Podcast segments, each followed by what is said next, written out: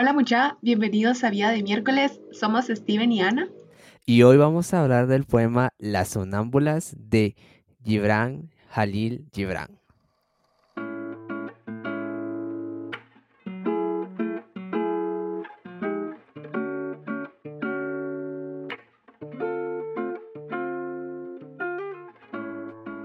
Gibran Khalil Gibran nació en 1833 en Líbano. Gibran, como estudiante, se interesó desde niño por el mundo de las artes, las lenguas y la religión. Por lo tanto, tendía a estar solo y a quedarse contemplando severamente la belleza de la naturaleza alrededor. De ahí las características existenciales y bohemias en sus relatos. También tenía dotes de pintor, y de hecho, cuando estudió lengua árabe en la Escuela de la Sabiduría, destacó por su habilidad en el dibujo. Sus primeros textos aparecieron en la revista libanesa Al-Manara, una publicación fundada por el propio Gibran junto a Joseph Hawick. Gibran, durante esa época, realizó viajes alrededor de todo el mundo donde se fue enriqueciendo cultural y artísticamente, especialmente en Europa. Además de conocer a una gran selección de escritores y escritoras a lo largo de su viaje. En Líbano, después de perder a la mitad de su familia por la tuberculosis, Gibran finalmente se estableció en la ciudad de Nueva York, donde falleció a la edad de 48 años. Las sonámbulas. En mi villa natal había una madre y una hija que andaban mientras dormían. Una noche, mientras el silencio envolvía la tierra, la madre y la hija iban andando dormidas hasta que se encontraron en su jardín oculto por la niebla.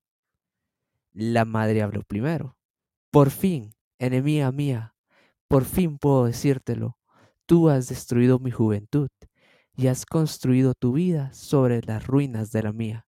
Si pudiera, me gustaría matarte. Y contestó la hija, Oh mujer odiosa, eres egoísta y vieja. Te interpones entre mi libertad y mi yo. Querríais que mi vida no fuera más que un eco de tu vida marchita. Me gustaría verte muerta. En aquel momento cantó el gallo y las dos mujeres se despertaron. ¿Eres tú, amor mío? dijo la madre cariñosa. Sí, soy yo, madre querida, replicó la hija con idéntico amor. Me gusta la ironía con la que acaba este relato, digamos este poema, esa sátira de ese ser oculto que nosotros llevamos dentro, que es totalmente diferente a lo que, a lo que representamos con los demás y en especial con los padres. Y me parece también interesante eh, el hecho de que sea madre e hija, no madre e hijo o padre e hija. Siento que hay una esencia ahí en que ambas sean mujeres, hay una diferencia en cómo son las madres con sus hijas y cómo son las madres con sus hijos y creo que aquí se hace una muy buena representación y alusión a lo que a veces puede llegar a convertirse esa relación.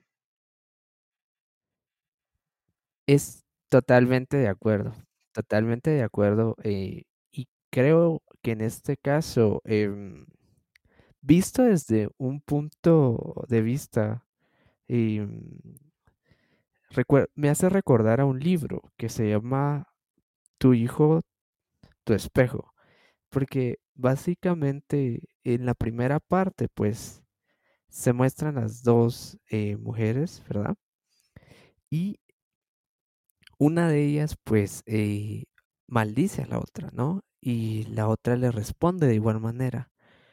Y es tan cierto si nos ponemos a pensar que eh, este conflicto o esta relación que existe entre madre e hija es muy interesante y también aparte de, hay que ver que muchas veces los padres eh, hacen las proyecciones de lo que ellos no pudieron completar en determinado momento en los hijos, ¿no? Entonces tenemos casos de, de padres que quieren que los hijos sean, no sé, por ejemplo, podría ser que sean doctores, que sean abogados, eh, incluso que toquen algún instrumento, ya que ellos nunca pudieron cumplir ese sueño.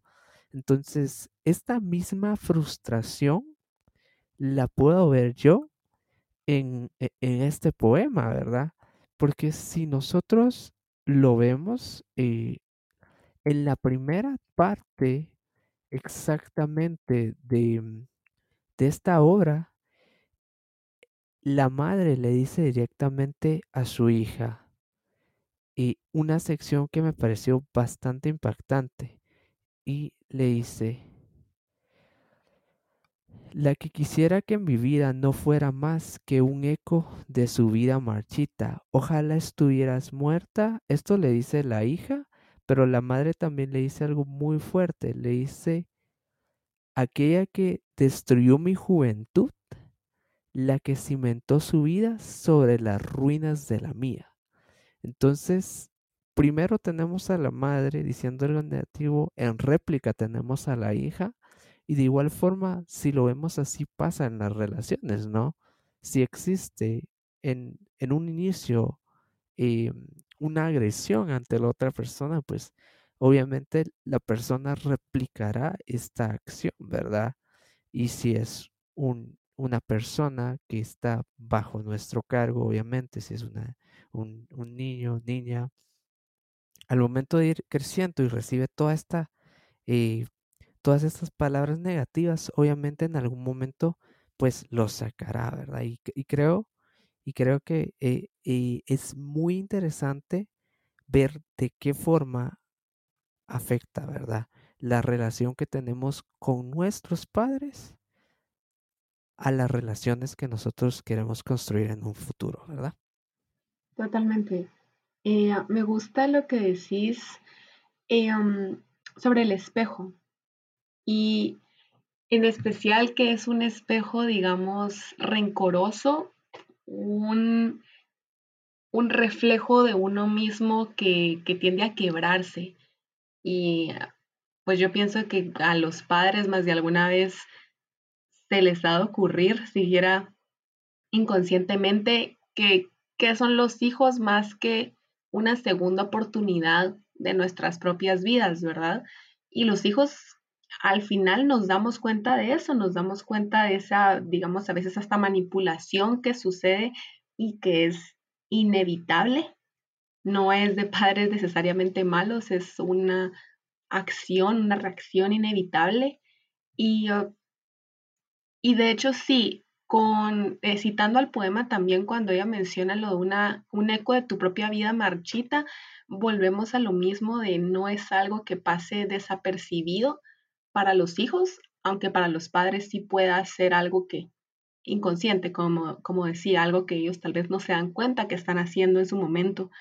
Y um, eh, me gusta que Gibran acá está, no, es un poema muy general de una madre y una hija que viven en un pueblo y a la vez es tan específico, incluso con caras y nombres, eh, según de quien lo lea, um, y cómo esta relación de, madre e hija, o bueno, ya comencemos más general de padres e hijos, es, tiene una tonalidad muy violenta, en muchas ocasiones violenta y en lo profundo y en la superficie todo es amor y paz. Y um, eso me parece resaltable. Y, yo concuerdo contigo porque también creo que definitivamente si algo hay, si existe algo de lo que no podemos escapar, es de nuestra raíz, ¿no? Em, y realmente el, el, hecho de que los padres eh, tienen un peso tan importante en la vida, ¿verdad? Que muchas veces el no resolver alguno de estos conflictos nos afecta. Claro, claro, no necesariamente significa de que te quedas ahí, ¿no? O sea, de que toda la vida vas a estar pensando en eso. Sin embargo, para poder darle paso al cambio, habrá que hacer un análisis exhaustivo de, estas relaciones, ¿no? y, con un fin únicamente de, mejora, ¿no? Porque a veces pues estos inconvenientes em, son cuestiones pues invisibles como o de cierta forma muy violentas y como bien lo decías tú, que, se, que, que por la superficie parece que todo es de amor, ¿verdad? Entonces creo yo de que es muy importante, muy importante eh, esto, ¿verdad? El poder aceptar, cambiar lo que podamos cambiar. Y tú bien lo decías hace poquito, ¿no? En, eh, podemos construir los cimientos de lo que somos a través de estas relaciones, pero no necesariamente nos vamos a quedar ahí, ¿verdad? Porque es solo un primer nido. Exactamente. Y yo creo como en agarrándome de las recomendaciones que, que das ahorita, eh, también es resaltable lo, cuando, pues este contexto en que ellas están dormidas, ¿no?